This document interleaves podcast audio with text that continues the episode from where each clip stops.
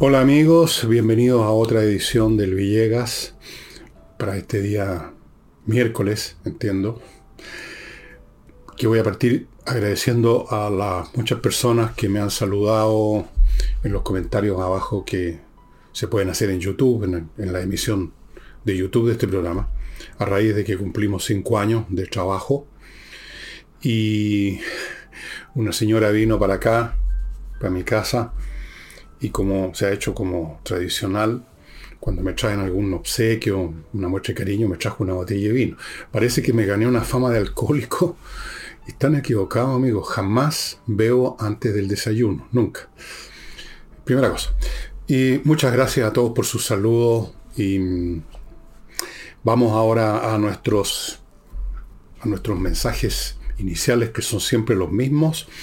Uno, Ignacio Ignacio está esperando, su padre está esperando, su familia, que usted lo apoye con unas lucas, por lo menos una vez. Ojalá lo hagamos todas las veces que podamos, una vez al mes, así como uno paga una cuenta. Hagan cuenta que esto es una cuenta, es una cuenta que es más grato pagar que cualquier otra. Estamos hablando de la vida de una criatura. Por aquí están apareciendo a mi derecha, supongo, o a mi izquierda, donde sea, los datos para la transferencia de 2 lucas, 5, 10, lo que ustedes puedan o quieran, a Joaquín Muñoz, la cuenta del papá. Es muy importante.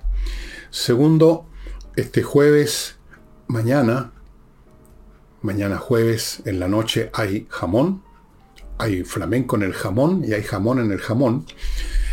La Casa del Jamón Tantenderini 171 ya se hizo una tradición en la noche santiaguina y a veces también los domingos a hora de almuerzo, pero casi donde es cuando es seguro jueves, viernes, sábado, este viernes también va a haber flamenco, pero mientras tanto les recuerdo la del jueves a las ocho y media, ocho y media, nueve, un grupo de flamenco espectacular como siempre, lo van a pasar muy bien, vayan reservando mesa. Los que ya han ido una o varias veces ya saben cuál es el drill, cuál es la manera de hacerlo. Reservar mesa, el estacionamiento está al frente, cruzando Agustina, frente a Tenderini, hay un estacionamiento subterráneo, todo súper cómodo, súper grato, seguro. Un panorama seguro y bueno. Se come, se ve y se escucha flamenco, y usted está tranquilo que su auto está en un estacionamiento subterráneo. ¿Qué más se puede pedir? Tres, mis libros. La verdad, no sé en este momento cuántos quedan de cada cual. No he preguntado, no he hecho esa pega pero deben ser menos de los que había ayer y anteayer. Y se están yendo bastante rápido, eso sí sé. Em, el último, especialmente este que les he mostrado no sé cuántas veces. Por aquí está, sí. No, no está. Ya me lo, alguien me lo sacó. Está fondeado en alguna parte. Pero ustedes saben a cuál me refiero. A revolución. A revolución. Revolución trata del primer año del gobierno de Boric pero sobre todo trata de entender el por qué Boris y su gente llegaron al poder. ¿De dónde salió esta generación? ¿Cómo fueron alimentados espiritualmente, digámoslo así? ¿Cómo se fueron formando a lo largo de los años? ¿Cuáles son las condiciones sociológicas, históricas, políticas que llevaron, porque estas cosas no ocurren, porque sí, a esta generación al poder?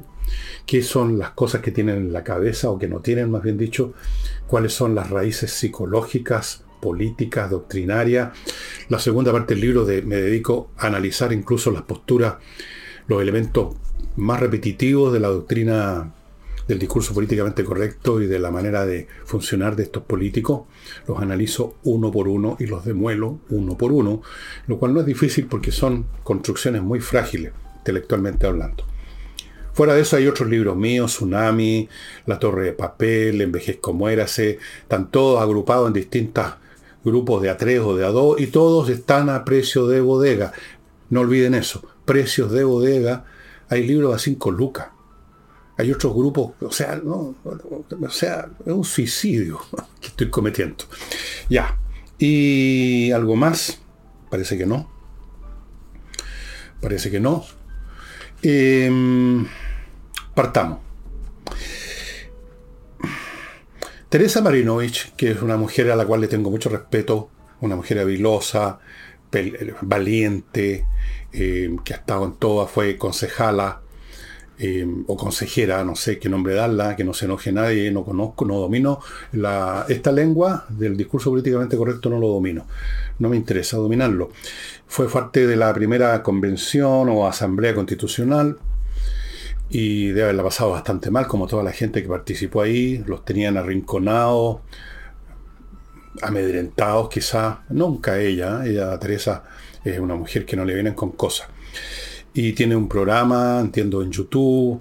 He estado alguna vez en su programa, le tengo mucha estimación y respeto.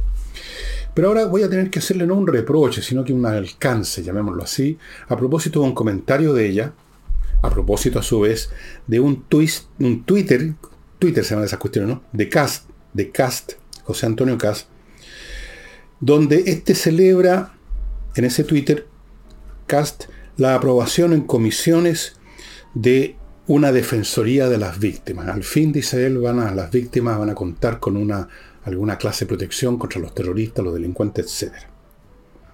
Y al texto, Teresa señaló que eso era derechamente una mentira, porque el asunto no ha sido votado en el Pleno, así que José Antonio Cas no es serio ni responsable dándola por aprobada esta cuestión, etc.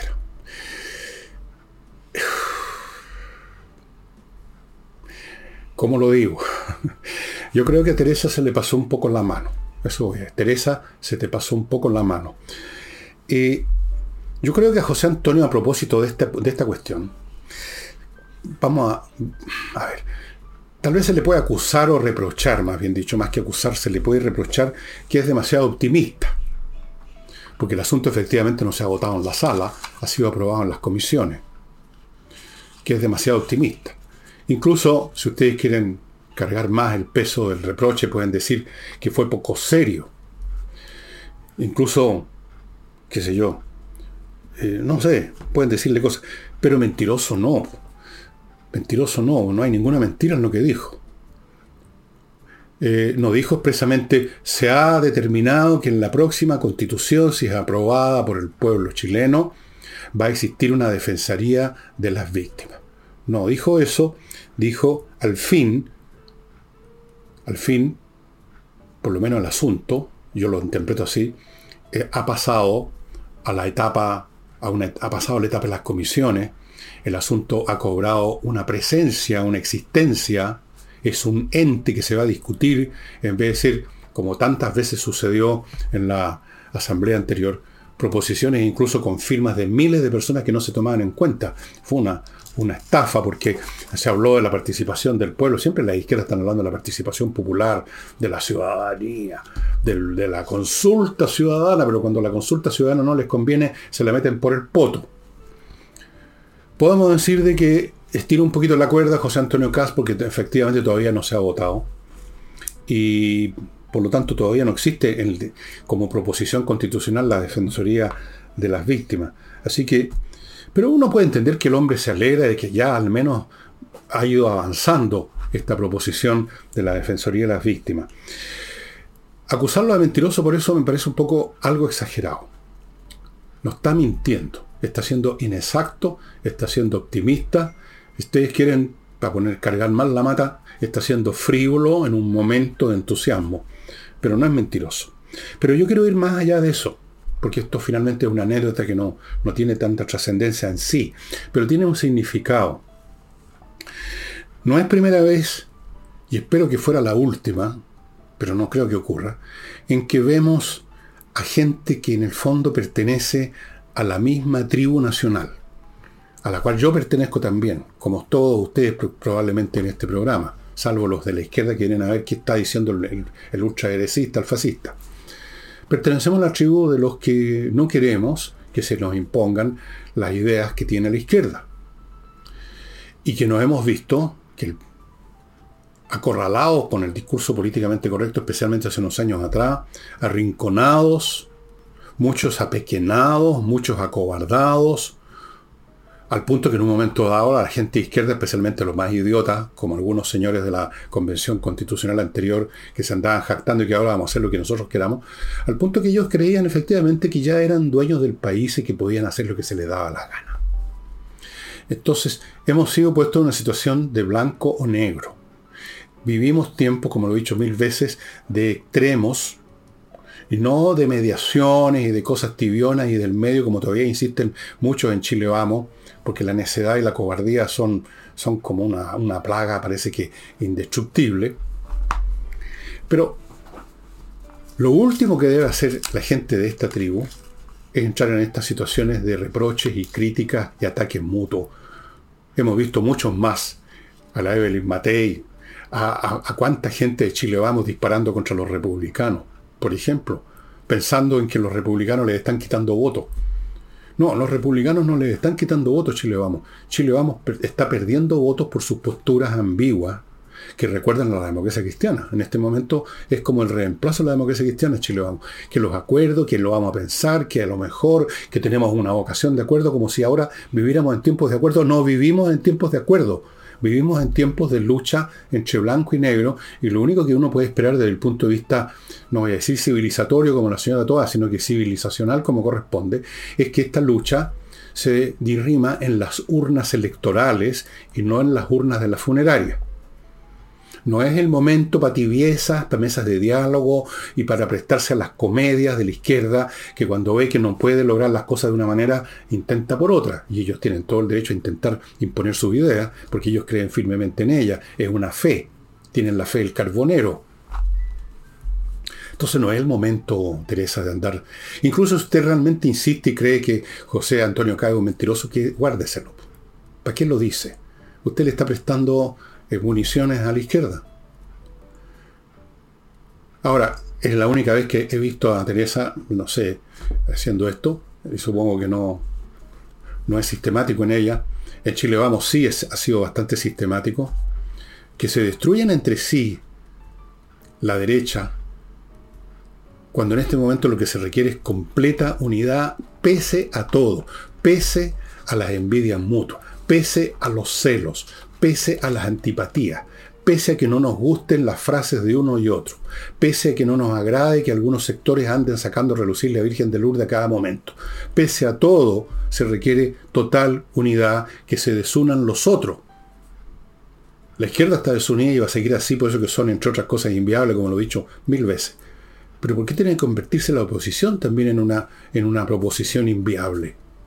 En vez de estar operando en conjunto, en concierto, preparando planes políticos en cuanto a las acciones a llevar a cabo, eventuales programas para más adelante gobierno, porque sí hay que preparar las cosas con anticipación. En vez de eso, he visto demasiado, no digo que todo el tiempo, pero he visto demasiados episodios de esta clase.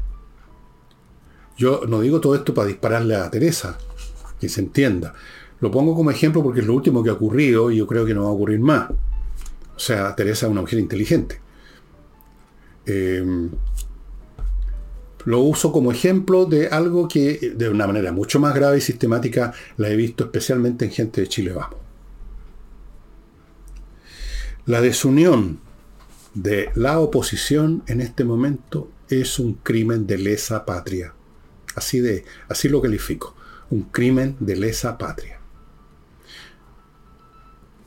Es como si los ucranianos en este momento que están luchando por sacarse encima a los rusos, empezaran a pelear entre sí por temas políticos que corresponden a la etapa de la preguerra.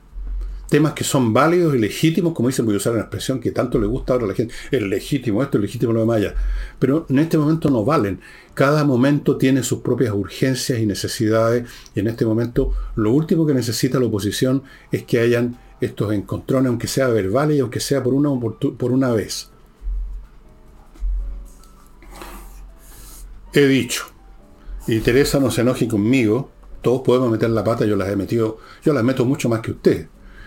Y, bueno, me lo dicen también. Entonces tenemos que decirnos las cosas. Tenemos que decirnos. Algunos dirán que, por ejemplo, yo meto mucho más las patas que Teresa, eh, sacando a relucir a cada momento la cobardía, la ambigüedad, etcétera, de la oposición conformada, que más o menos se aglutina alrededor de Chile. Vamos. Bueno, todo esto hay que medirlo caso a caso. Hay cosas que no se pueden dejar de tocar y hay otras que sí se pueden dejar de tocar. Yo creo que el comentario acerca de que Cast es un derechamente mentiroso estaba además no sirve ningún propósito. Que yo diga que, la, que Chile Vamos eh, son blandengues, tibiones y cagones. No sé, yo creo que sí sirve. Tal vez estoy equivocado. Bueno, y si es así, que alguien me lo diga y me lo demuestre. Y si, y si me lo demuestra con buenos argumentos, yo inmediatamente pido perdón, mando un bujié de flores a la dirección de René, RN y la UDI, etc. Y ahora paso a mi primer bloque, amigos, antes de entrar en materias como lo de la condena de la Cámara a, a los actos irracionales de violencia y lo que pasó con eso. Amigos, ¿quiere aprender de una vez inglés? Entre al sitio de entrenainglés.com que están ofreciendo un programa para que a fin de año usted ya esté hablando inglés. Es un curso de 24 clases más dos clases gratis de conversación para que pula, afine lo que aprendió. Todo eso, estas 26 sesiones, 24 clases más las dos de conversación, por 399 lucas. Cualquier duda, cualquier pregunta, mande un mail a coordinación Continúo con Torch. Ahora sí, de nuevo, les muestro esta linterna que es mi mascota, que uso en el bolsillo, en esta bolsita donde guardo todo un equipamiento, pues yo soy así, ¿no? Estoy preparado hasta para que lleguen los extraterrestres. Esto, miren ustedes qué cosa más chica y no se imaginan lo potente que es. Yo la uso muy a menudo cuando salgo al jardín a ver si están las cosas bien, si no hay un gato que esté perseguido, perseguido por los perros, si qué sé yo, lo que sea. Miren, o de repente para embutir la llave en, una cerradura que uno no ve nada.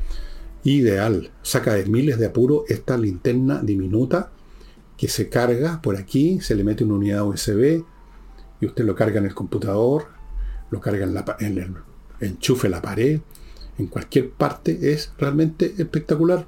Miren, y esto si la tiro al agua, por ejemplo, si se me cayera mientras veo cuando están bañando a mi nieta en la tina, no le pasa nada.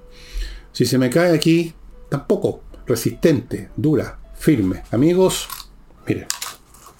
Aquí va mi cartuchera, mi carterita de abuelita con cortaplumas, atornilladores, linternas, una pistola automática calibre 25 y todo lo que necesito para mi diario vivir. Torch, amigos, las mejores linternas disponibles en este momento. Continúo con Fastmark, que tiene una sucursal ahora en Puerto Vara, el mejor transporte internacional de mercadería y el servicio de courier que usted pueda encontrar. Es una empresa chilena, conoce las necesidades nuestras, de los chilenos, conoce los vericuetos legales y administrativos y es por lo tanto un excelente medio para el embarque aéreo y marítimo desde Estados Unidos a Chile, lo que usted necesita. Fastmark. Continúo con Oxinova, ya saben, este producto que produce maravillas para eliminar los olores de su departamento. Y, ojo, en Oxinova, la empresa quien distribuye este producto norteamericano, disponen de un servicio para terminar con los malos olores de edificios completos. Problemas que no se originan en un departamento, sino que puede ser en las cámaras de desagüe de las aguas servidas de los edificios o en los sistemas de ¿Cómo se llaman estas cosas? ¿Ya no se usan, parece? No, no se usan. Eh, donde uno echaba antes los edificios la basura por, una cuestión que estaba en la pared, se abría una tapa y uno tiraba la bolsa por ahí. Creo que ya no existen. Pero hay muchas fuentes de malos olores en los edificios y en Oxinova, la empresa oxinova.cl, comuníquese con ellos, han hecho maravillas en un montón de edificios, se han acabado totalmente los problemas. Ojo, señores administradores, señores, qué sé yo, vecinos de un edificio que están con este problema recurran a Oxinova. Bueno, en la Cámara finalmente un proyecto que estaba durmiendo hacía años, finalmente se discutió, se votó favorablemente, por supuesto con la votación en contra del Partido Comunista y el Frente Amplio. Es una proposición legal que condena lo que llaman actos irracionales de violencia lo cual me parece en cierto sentido una redundancia porque la violencia es per se irracional, no la fuerza. La fuerza puede ser legal, la fuerza puede ser necesaria, se necesita fuerza para empujar un piano, se necesita fuerza de voluntad para encarar las dificultades, hay muchas formas positivas de fuerza. Pero cuando uno habla de violencia se refiere a una fuerza que destructiva, alimentada normalmente por emociones de odio, de rabia. Así que no entiendo cuál violencia podría ser positiva. Pero para las izquierdas existe una violencia positiva que es lo que llaman la violencia revolucionaria. Es decir, por ejemplo, la que empleó Lenin, la que emplearon, empleó sobre todo Stalin en Rusia para matar a no sé cuántos millones de personas, eso era la violencia revolucionaria. Eh, la violencia roja también lo llaman, el terror rojo lo llamaron. Lenin lo llamó el terror rojo.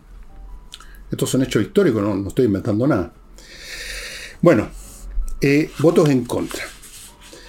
Y para justificar su postura, apareció una diputada de apellido Schneider, que no la conocía, del, Convergencia Social, y señaló con un lenguaje altanero, arrogante y necio, que reivindicamos, dijo, reivindicamos el derecho a la manifestación social y condenamos tajantemente las violaciones a derechos humanos. Y usted se preguntará lo mismo que me pregunté yo, ¿qué tiene que ver eso con la violencia? a menos que la señora Schneider o señorita Schneider identifique lo que ella llama manifestaciones sociales con la violencia. Parece que lo hace, puesto que si las manifestaciones sociales son legales y tienen derecho a existir, entonces por definición tiene derecho a existir y hasta legal se convierte en la violencia. Y esto de las violaciones a los derechos humanos tampoco era un tema que se estuviera discutiendo ni tiene que ver con la violencia propiamente tal. Los derechos humanos cuando se violaron en el régimen de Pinochet, se violaron, y eso es una de las cosas peores, a sangre fría. Cuando se llevaba a alguien a torturarlo para sacarle información. Eso no se hacía en un relato de rabia de nadie, se hacía administrativamente, burocráticamente, con un organismo creado para eso. Era, no era violencia, era crueldad, era tortura, era lo que usted quiera.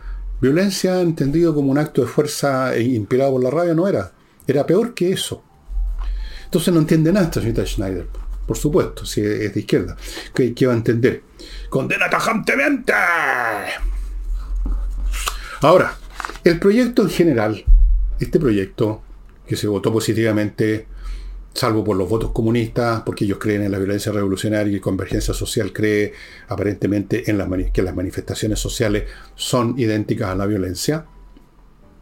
Este proyecto apunta a que, aquí viene la frasecita clásica, nunca más, nunca más los dirigentes políticos alienten la violencia y el vandalismo o guarden un silencio culposo. No, no, no, no. Seamos realistas aquí. La izquierda, cuando se desencadenó la violencia de la insurrección del año 18, 19, perdón, cuando se desencadenó esa violencia, su silencio no fue culposo y muchas veces no hubo silencio tampoco. Aplaudieron. Hablaron de la violencia revolucionaria. Hablaron de que la rabia, había descontento, había, usan algunos de ese lenguaje. O sea, lo que hicieron profesionales de la violencia, para esta gente se identifica con Doña Juana, que salió enfurecida a, dispararle a alguien o tirarle una botella con, con una molotov a alguien. No, pues señores, eh, no era un silencio culposo, era un silencio o un aplauso directo, complacido, celebratorio. No fue culposo, ellos no sienten culpa por esa violencia, porque, como hace la cita Schneider, de una manera directa o indirecta la asocian con las manifestaciones de la gente que están enrabiados porque el sistema los explota, etcétera, o de frentón hablan de la violencia revolucionaria, así que ellos no se sienten culpables, en primer lugar. Si mantuvieron silencio alguno, es porque temieron perder voto, temieron sacar, te, temieron tener mala prensa, aunque en esa época la prensa aplaudía todo lo que hacía esta gente. Eso sí que fue culposo. No, no tienen ninguna culpa, no sienten culpa. ¿qué culpa van a sentir? Si ellos consideran que todo eso, la violencia, por ejemplo, que ejerce la CAM, con todos los muertos que ha producido, para ellos, aunque no lo digan en voz alta, no lo digan en público, porque saben que eso les cuesta voto, les cuesta el repudio a la gente, eh, pero ellos sienten que es legítimo, que es una violencia legítima, la violencia revolucionaria, pues. Pero hay más allá que, quiero yo decir sobre esto. Si estamos por proponer leyes que digan nunca más a la violencia y a los políticos que alientan la violencia, bueno, también podríamos al día de mañana proponer una disposición legal que ponga fin a la fuerza de gravedad. Porque no es diciendo nunca más, no es por firmar un papel, no es por decretar una ley, que los fenómenos sociales dejan de ser lo que son, las dinámicas de con el conflicto que pueden llevar a la violencia, a la fuerza, a la guerra civil, no por eso se detienen, no se detienen como con un conjuro mágico. Es una estupidez creerlo por un instante que quienes firman están firmando con una mano en la lapicera y con la otra la tienen, tienen a tomar la culata de la pistola. Algunos de ellos. No, no es por ese camino firmando decretos, firmando acuerdos, promoviendo leyes, decretándolo en el diario oficial, nunca más, nunca más. No, lo he dicho y lo voy a repetir. Eso nunca más, nunca se puede, decir. Las cosas pueden ocurrir una y mil veces, como lo muestra la historia de cualquier país, incluyendo el nuestro. Nunca más, nunca más, nunca más. Y vuelve a ocurrir si se dan las mismas condiciones. Si se dan las mismas causas, se dan los mismos efectos. Eso lo sabe cualquiera. ¿No es así? Si se dan las mismas condiciones y operan las mismas causas, vamos a ver los mismos resultados. O sea, si yo dejo caer este lápiz, así, o sea, si suelto mis dedos de este lápiz, se va a caer independientemente que yo diga, nunca más se va a caer este lápiz. Nunca más va a actuar la fuerza de gravedad.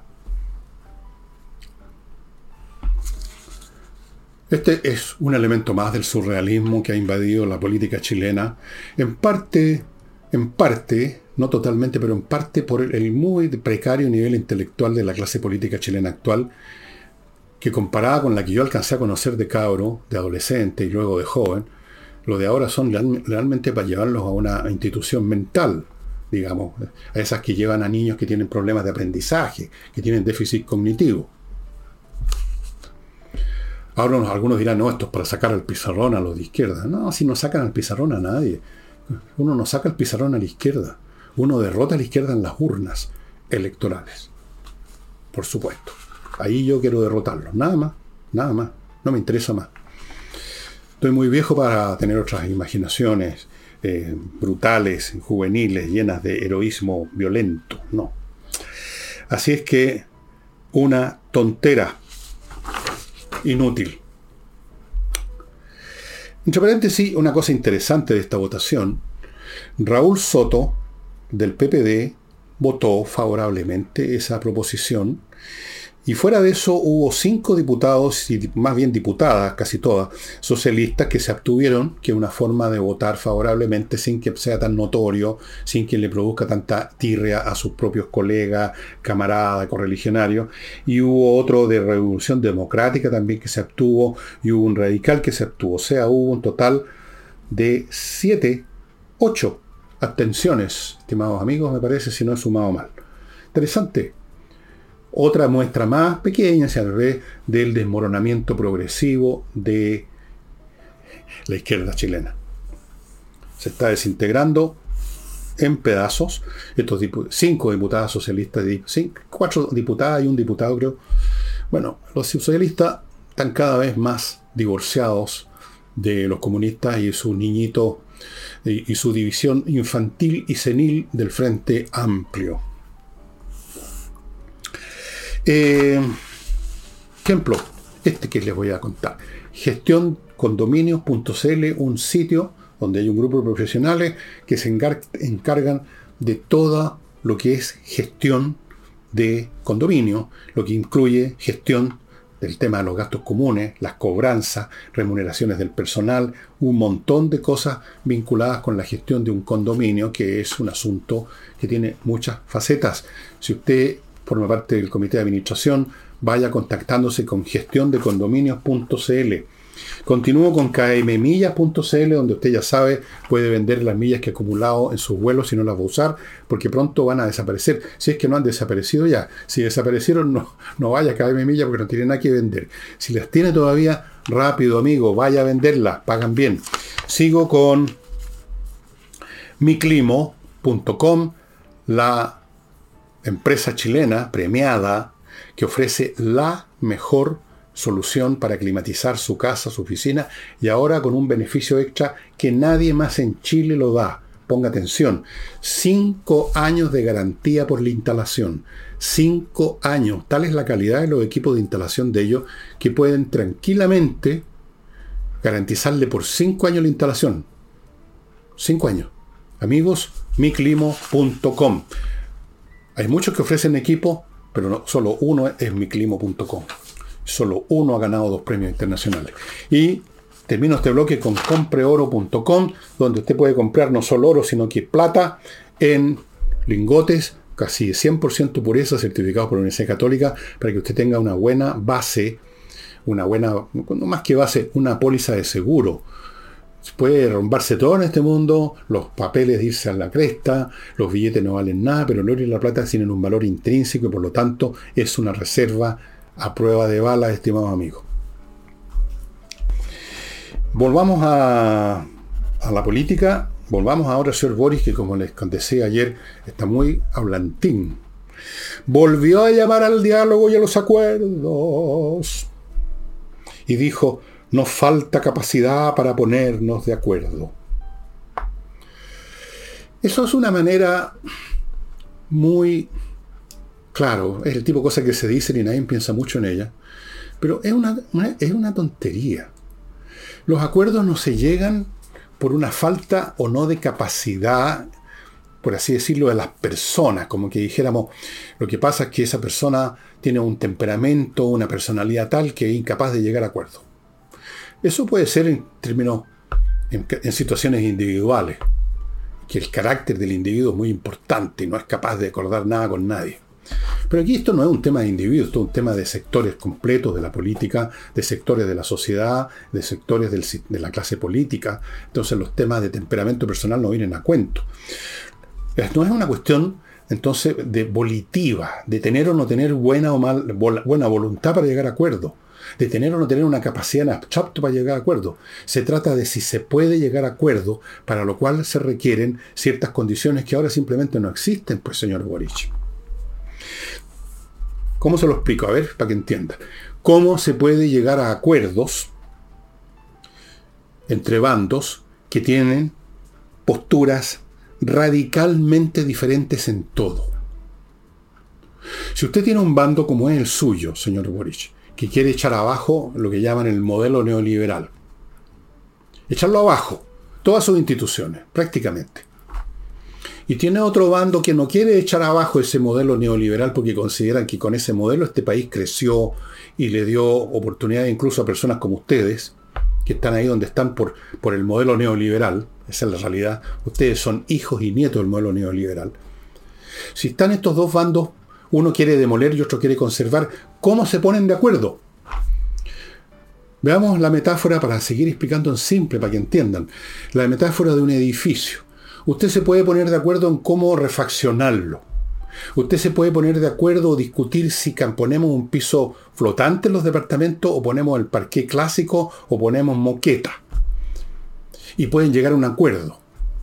Usted se puede poner de acuerdo sobre de qué color van a pintar la fachada usted pensaba pintarla blanco, el otro quería pintarla amarillo, y no se ponen de acuerdo en eso, pero pueden llegar a otro color, porque es posible, porque hay una base común.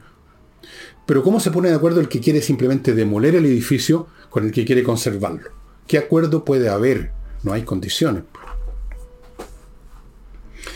Eso de llamar acuerdo cuando no hay espacio, cuando no hay agua en esa piscina, es una expectoración tan vacía, tan inútil, por bien que pueda sonar para algunos, como esas prédicas de misa de día domingo, donde el, sacerdote le, dice a, a, los feligreses, amados hermanos en Cristo, la misa de hoy es para las misiones de África Central y no se acuerden, mírense unos a otros, salúdense, desen la, no sé qué diablo es que se dice está de moda, desen el, el beso de la paz.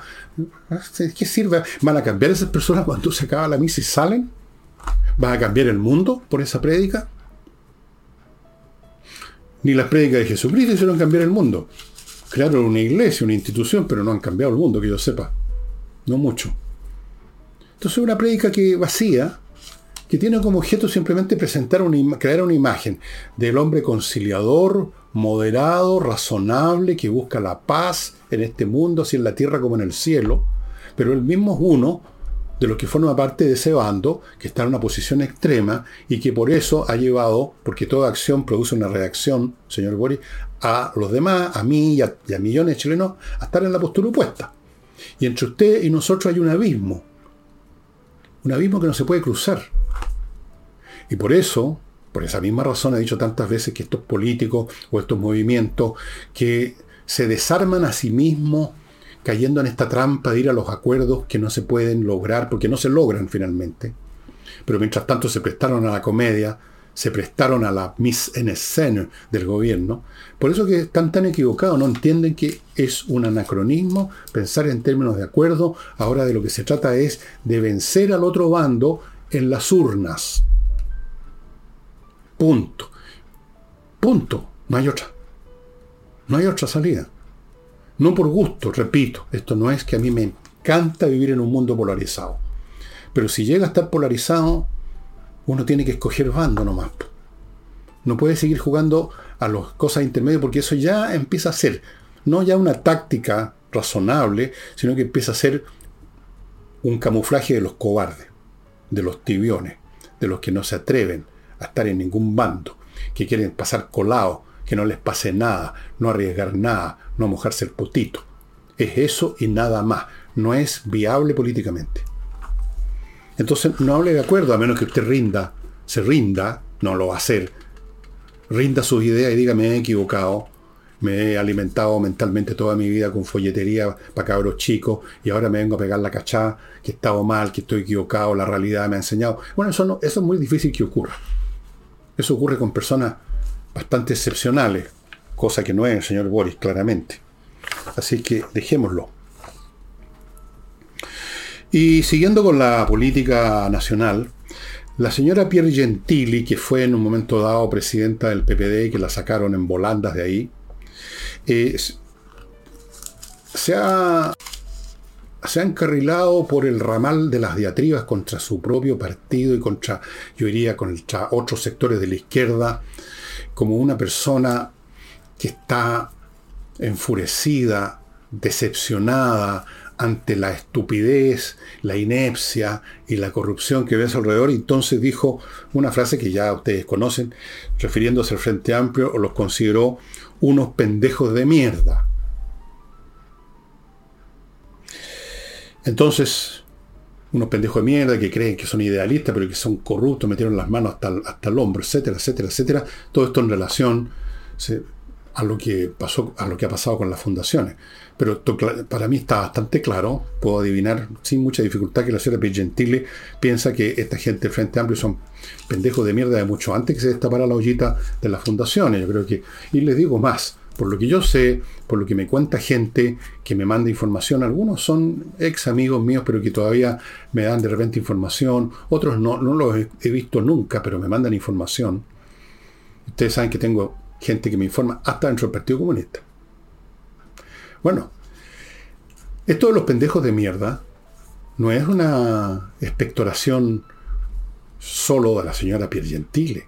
Eso lo piensan en grandes sectores del Partido Socialista, del PPD e incluso en el Partido Comunista respecto al Frente Amplio desde mucho antes, desde mucho antes que los consideran unos pendejos, unos cabritos subidos por el chorro, dicen otros, que se creen la muerte, por eso que Jackson tenía tantos enemigos, porque era representativo de ese espíritu de arrogancia sin fundamento.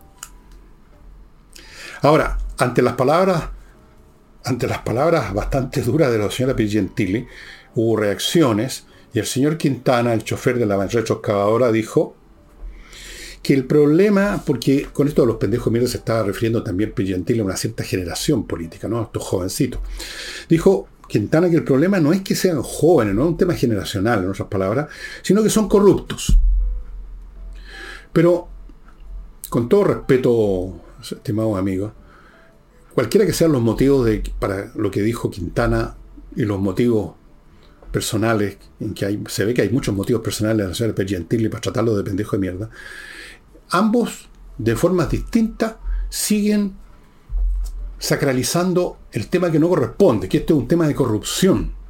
Este no es un tema de corrupción. Las fundaciones no es en lo esencial un tema de corrupción. El tema de la corrupción importante y grosero y escandaloso y, despreciable como es, es marginal.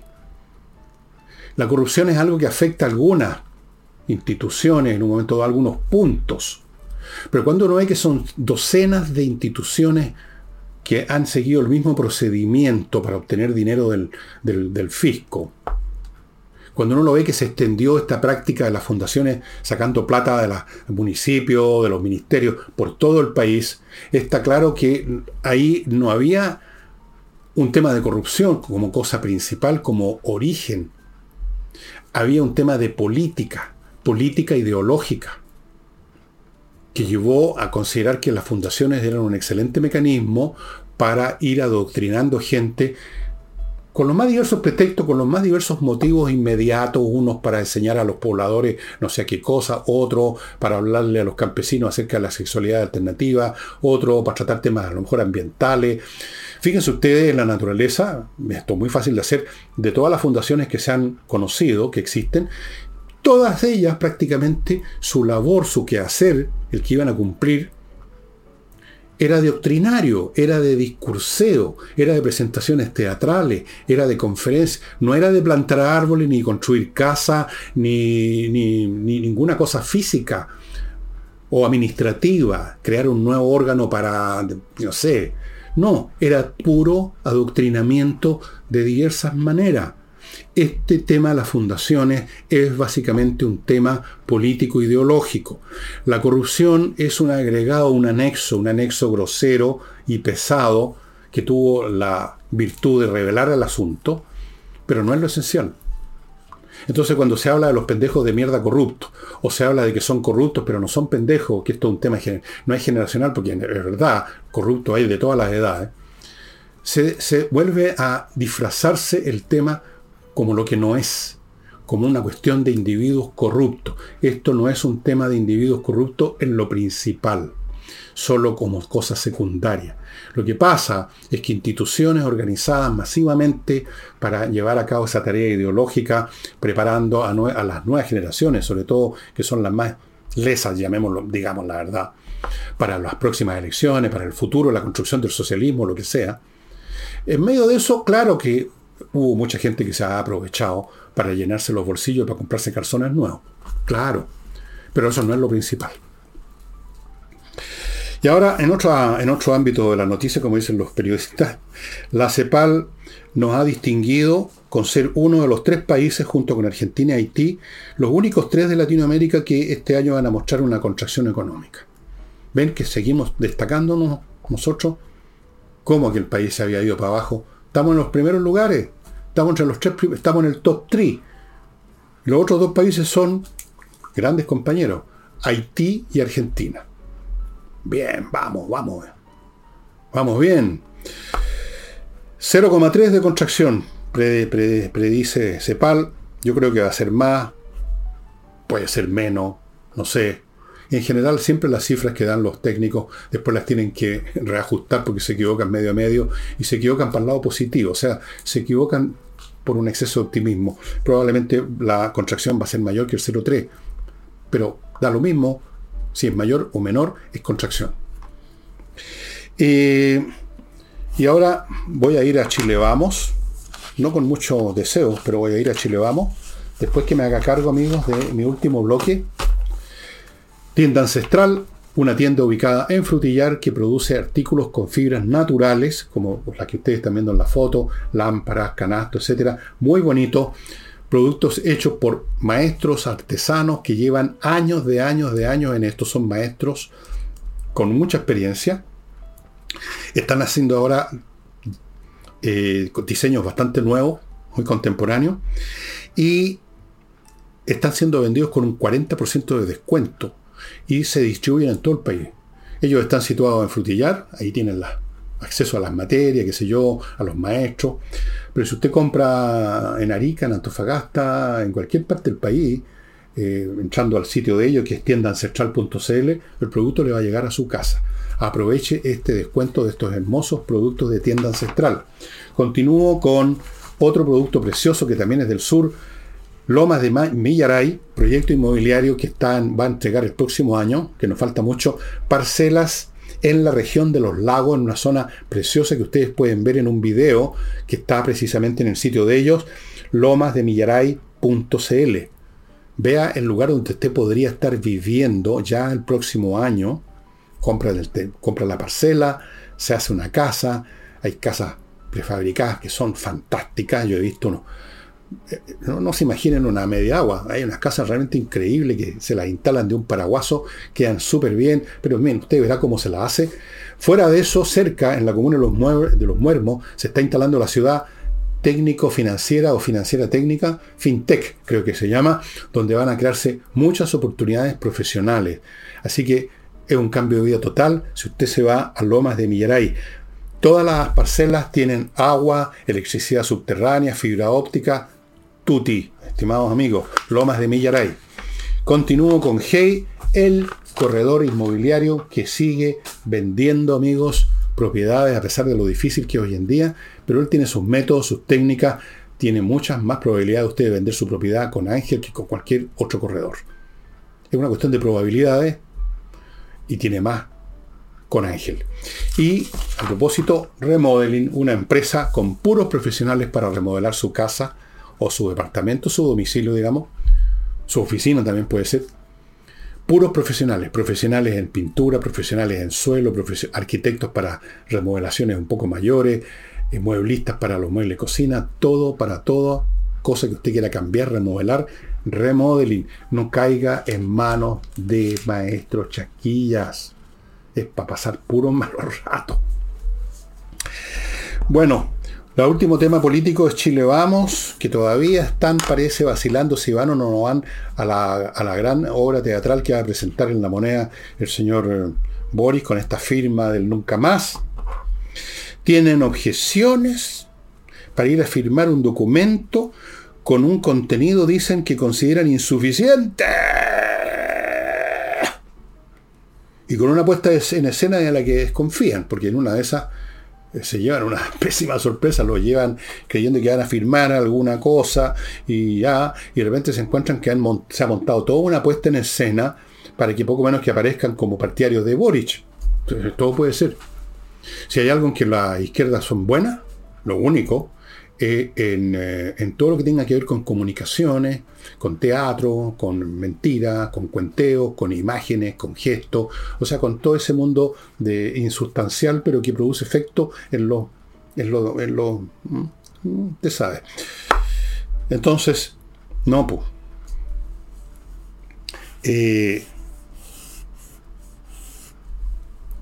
Están discutiendo sobre esto, entre ellos mismos. Todavía, todavía no está, aparentemente no van a ir, pero al otro día dicen que tal vez, pero habría que cambiar el tono, no me gusta ese punto y coma, cuál es el contenido, le falta poner que hay que condenar a los, a los, a los, a los, que proponen violencia para sus fines políticos, pero hay que mil cosas dándose vuelta una vez más mostrando lo que son en Chile Vamos, lamento decirlo, pero se han puesto realmente gelatinosos gelatinoso, gelatinas políticas.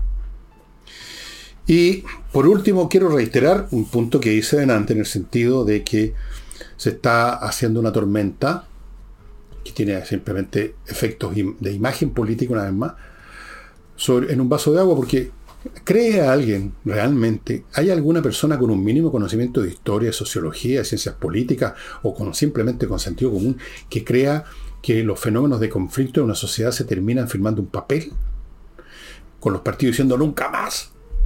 Esto me recuerda lo que se decía en el curso de la Primera Guerra Mundial para mantener legitimadas las reclutas de gente que se enviaba a que los despedazaran en el frente y, decía, y decían, los aliados por lo menos, esta guerra es para terminar con todas las guerras. Esto era una especie de cruzada en que uno lo iban a hacer mierda, pero era por la humanidad, porque después que a uno lo hicieran mierda en, en la trinchera, como hicieron aparentes míos en la Primera Guerra Mundial, pero se habían acabado la guerra.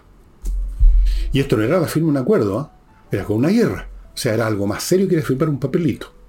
Y nos acabaron la guerra. La Primera Guerra Mundial sembró las semillas para la Segunda. De hecho, no hubo paz entre la Primera y la Segunda, hubo una especie de tregua más bien. No se cambia la historia de los seres humanos, de las sociedades, los conflictos políticos, las odiosidades mutuas, los proyectos distintos, firmando un papelito. Eso es simplemente una comedia política, es un show patético que tiene un fin de conseguir votos a lo mejor para la próxima elección de, municipal, así de rasca. Y aquí todo un drama, que vamos que no vamos, y no significa nada. Acuérdense de esa escena 5, acto 5 de Macbeth, donde dice cómo es la vida, y que termina con esa frase, es un cuento contado por un idiota lleno de furia y ruido y que no significa nada. Podríamos decir de esto, este es un documento redactado por un idiota lleno de ruido y furia y debate y vacilaciones y no significa nada. Y amigos, eso sería todo por hoy. Nos estamos viendo mañana. Chao.